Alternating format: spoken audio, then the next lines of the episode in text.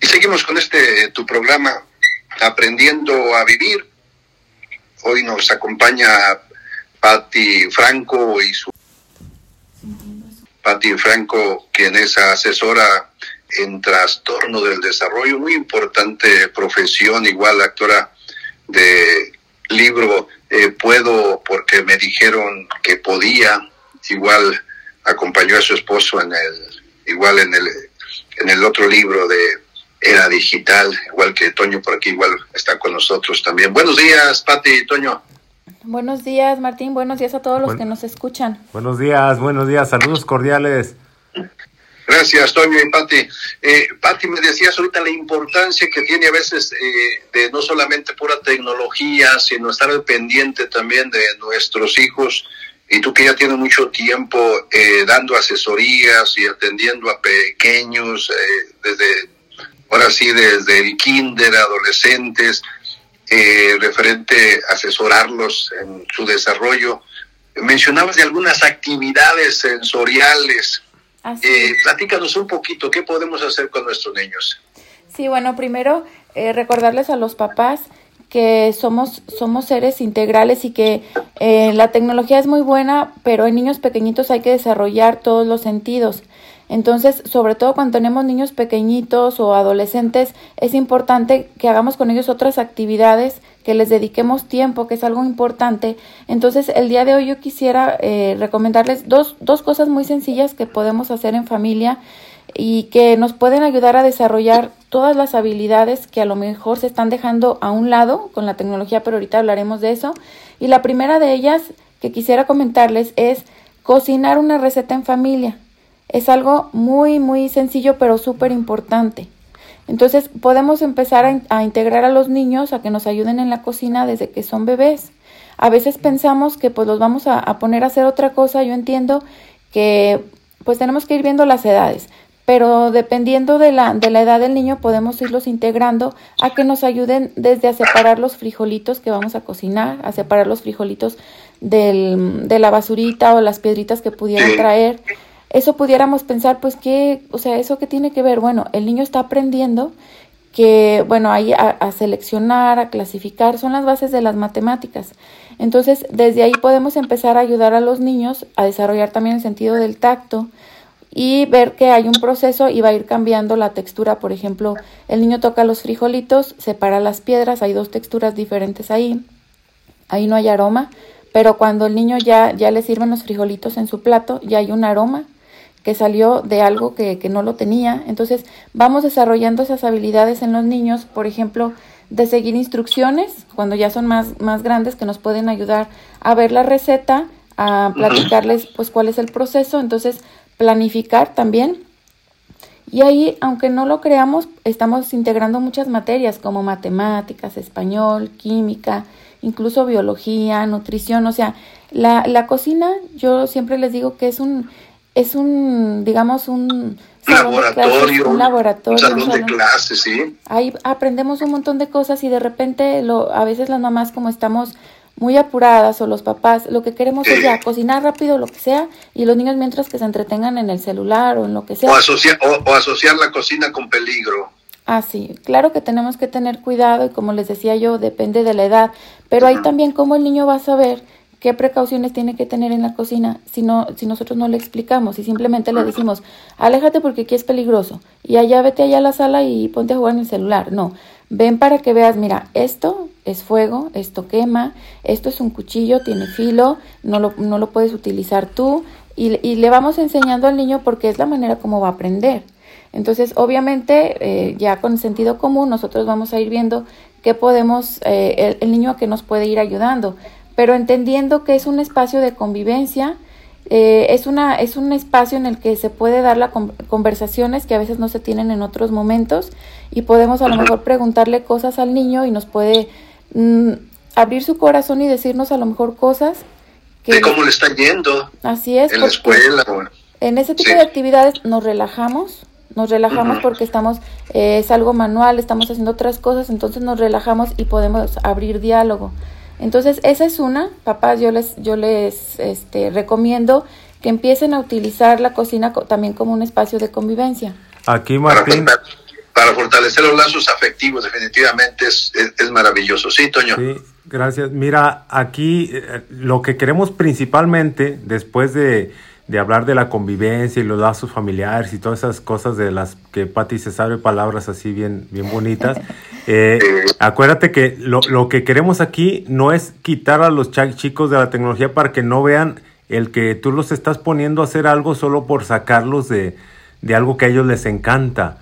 ¿verdad? O sea, no es eso, sino que... No es quitarlos, no, no, es, prohibirles, no es quitarlos, no, es estigmar así, aquello está feo. Sí, tenemos, tenemos que hacer un trabajo previo que en donde no se, no se, porque sí queremos sacarlos para que decimos que no, pero no tienen que, que ellos sentirlo así. O sea, tenemos que hacer un trabajo previo nosotros para que eso no, para que no se sienta como que estás quitándole algo que le gusta, porque mira, de hecho ayer es que íbamos sin ejercer, sin ejercer violencia, podemos decir. Ándale, sí, sin ejercer violencia. Te decía que ayer que íbamos en el auto, mi esposa y yo, yo me acordaba de una frase de, de mi hijo, le decía, nomás que tenía rato como queriéndola recordar y me acuerdo que hace tiempo por ahí yo tenía una duda con algo del celular y ya ves que los chavos son, son pues ellos nacieron con eso. Y, y, fíjate, para que vean nomás el, el, la, la, diferencia de percepción del mismo aparato, del mismo smartphone. Yo, yo me acuerdo que le preguntaba a mi hijo, oye, y a ver, dime eso, ¿cómo funciona? Y me dice, mira, o sea, palabras más, palabras menos, me dice, mira papi, con este aparato hasta puedes hablar por teléfono. O sea, como si fuera todo lo demás y aparte Puedes llamar por teléfono. Cuando para nosotros, cuando para nosotros nació como teléfono y ahora ya es todo lo demás, ¿verdad? Ya ves la, la, la percepción tan diferente del mismo aparato y hay que evitar eh, el que ellos lo vean como, como una, como algo que les va a dañar nada más, ¿verdad? O sea, tiene que ser una herramienta. Y aquí en lo que Patty menciona de la cocina, hay muchísimas recetas que ellos pueden estar siguiendo vía internet y ellos, digo, vía internet, vía, vía YouTube, vía algunos videos. Dominar la tecnología, pues sí. Sí, claro, tomar tiempo, tú pones el cronómetro mientras me vas ayudando a esto, o sea, que no lo vean como un enemigo, sino una herramienta que ahí va a estar y créeme, todo el mundo lo hacemos, ahí estamos, incluso a veces viendo la receta en el, en el videíto, como le hacíamos antes con, con la señora Zárate, creo que así se llamaba mucho, ¿sabes? Sí, sí. Era, nomás que ahora pues ya no está, ella ya y ya tiene que uno seguirle en, otro, en otra cosa. Así está yo. Así, la importancia de que ellos vean que la tecnología nos sirve para la vida, no es solamente para entretenernos o para jugar, sino que ahí lo estamos aplicando también a algo que, que pues no tenemos a lo mejor la receta completa en el libro, ahí no me acuerdo de este paso, a ver, me ayudas a irle viendo y como dijo Toño, o sea, ahí ya está todo, ahí está el, cronómetro, ya nada más falta que podamos poner el, yo creo que el celular ahí nos diga la temperatura de, del horno, pero yo creo que luego, después. y me decías, Pati, también de otra actividad. mencionabas dos actividades. La segunda actividad que les traje el día de hoy es armar un rompecabezas en familia. Esta es una ah, actividad bien bonita, la verdad. Eh, claro, vemos el, el, rompecabezas dependiendo de la edad de nuestros hijos. Ahí dice a partir de 7 años, a partir de 8 años, a partir de 3 años. El chiste es que todos puedan participar. Vamos a tomar como como base la edad del niño más pequeño. Entonces ahí compramos un, rompecabezas y lo ponemos en un lugar de la casa en donde no nos estorbe y podamos hacerlo con calma. No se trata de que ahorita lo vamos a armar y lo, y lo vamos a terminar hoy, sino que sea una actividad que a lo mejor podamos hacer varios días y que dejemos un ratito eh, en nuestra cotidianeidad para hacerlo. Eh, como te decía, también es un espacio de colaboración, eh, se abren momentos de conversaciones porque también bajamos la velocidad, bajamos la intensidad. El problema de estar siempre en las pantallas, uno de los problemas, ya sea televisión y sobre todo pantallas interactivas, que les comentaba yo, el chorro de dopamina que los niños reciben. La dopamina es un neurotransmisor que participa en la regulación de varias conductas, como la motora, fíjate, fíjate, las más importantes creo yo, la motora, la emotividad, la afectividad y la comunicación. Entonces, son, son situaciones que no es que la dopamina sea mala, es un neurotransmisor que necesitamos.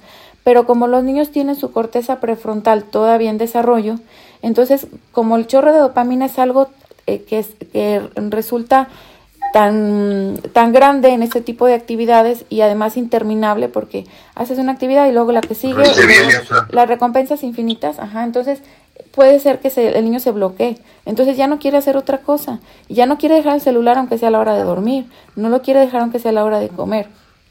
Entonces, en este tipo de actividades como armar el rompecabezas, bajamos la intensidad. La dopamina no es, no es el chorro que está recibiendo en una, en una pantalla interactiva. De hecho, al principio pues le, va a costar trabajo al niño y se va a frustrar porque no encuentra la pieza, pero son momentos en los que el niño ejercita la perseverancia para terminar una actividad que no es inmediata y que no es tan placentera en ese momento, pero la satisfacción de ver algo terminado y después poderlo disfrutar es algo que, que a veces los niños ya no, ya no ejercitan tanto. Entonces es muy, muy importante este tipo de actividades y también es un momento pues de relajación para la familia, de bajar el estrés a lo mejor que traemos de, del diario y abrir igual momentos de conversación en los que, a ver, platícame. Y ahí como el niño ya está haciendo otra cosa bajo la intensidad y se abren momentos de confianza, pueden salir cosas que el niño está pasando, que le están pasando en la escuela o que le preocupan o, o simplemente pues se, se, afianzan los lazos familiares en este tipo de actividades. Pati, eh, ¿Qué, nos sugieres? El niño está en la tecnología, ¿sí? Eh, está eh, metido en el celular o está metido en la computadora. Como tú dices, las recompensas que van obteniendo de sus logros en el juego son infinitas. El chorro de dopamina ahí está. El niño quiere, después de una hora, dos horas, todavía está ahí, quiere continuar ahí.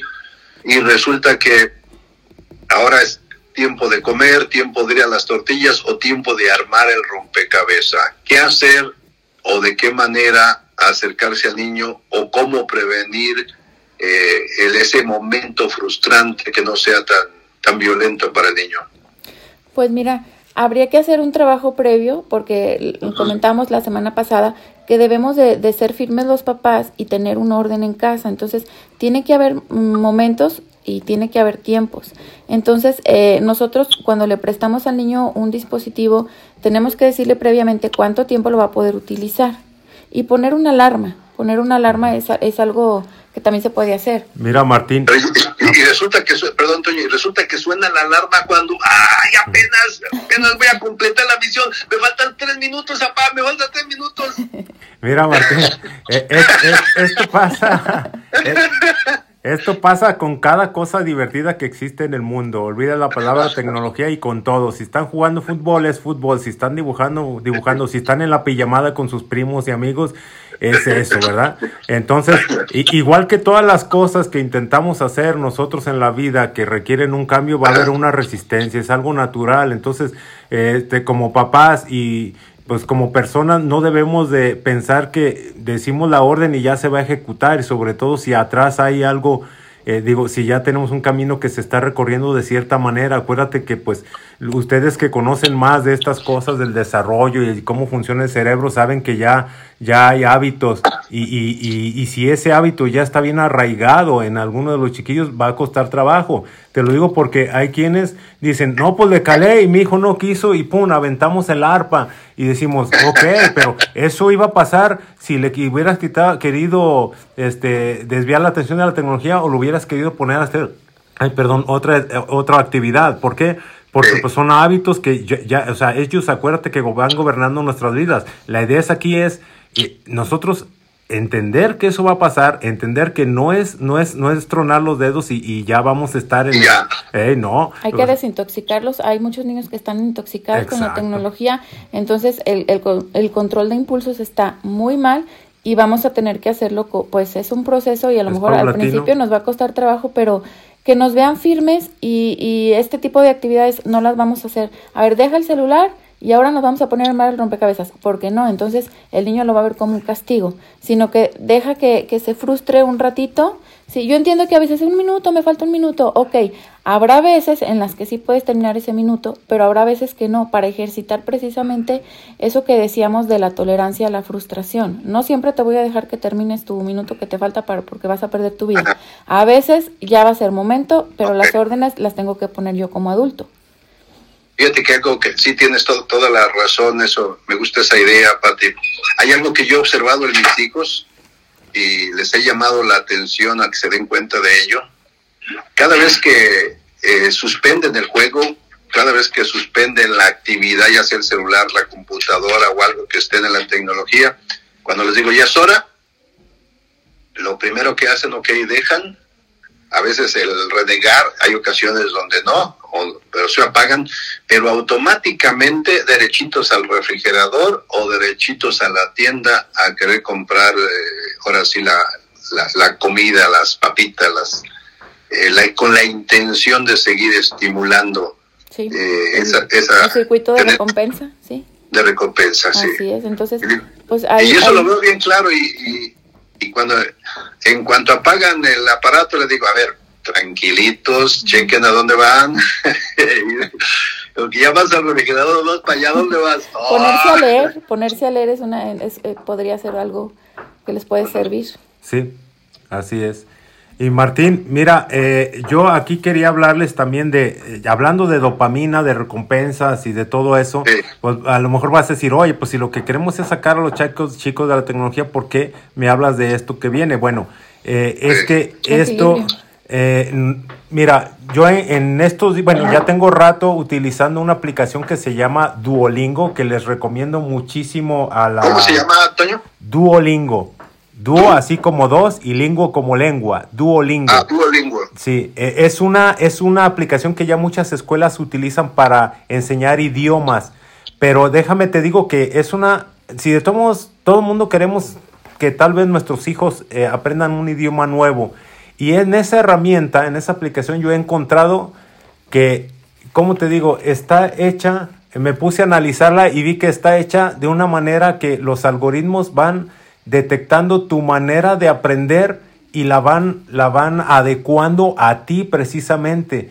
Pero, o sea, lo, lo que yo le noté malo es que por ahí trae alguna parte pequeña de, de ideología de género y, y que eh, y de cómo se llama eso de, de, que está basada en recompensas y en, en, o sea si quieres echar a andar la dopamina en buena manera es Duolingo es la aplicación indicada porque vas a aprender y aprender y aprender pero lo malo es que no vas a no vas a poder detenerte además tiene su parte gratuita tiene su parte gratuita y, y pues que como te digo se eh, puedes avanzar muchísimo en eso. Creo que todo el tiempo puede ser gratuita, nada más que te recorre a, a, estar este, viendo algunos algunos patrocinios por ahí que te, que te va poniendo para, para que te deje continuar. Pero En, esa aplicación, si, si, lo que quieres es que utilicen la tecnología los chavos de una manera divertida y en aprendizaje, esa les sirve mucho porque tiene ambas y aparte los puede enganchar, los puede enganchar mucho y les puede ayudar para y, a, crecer, a aprender. Cuando menos se acuerda ya están hablando inglés. Yo he notado que chavos dices, wow, la semana pasada no entendía nada y ahora te puedes aventar una conversación como si nada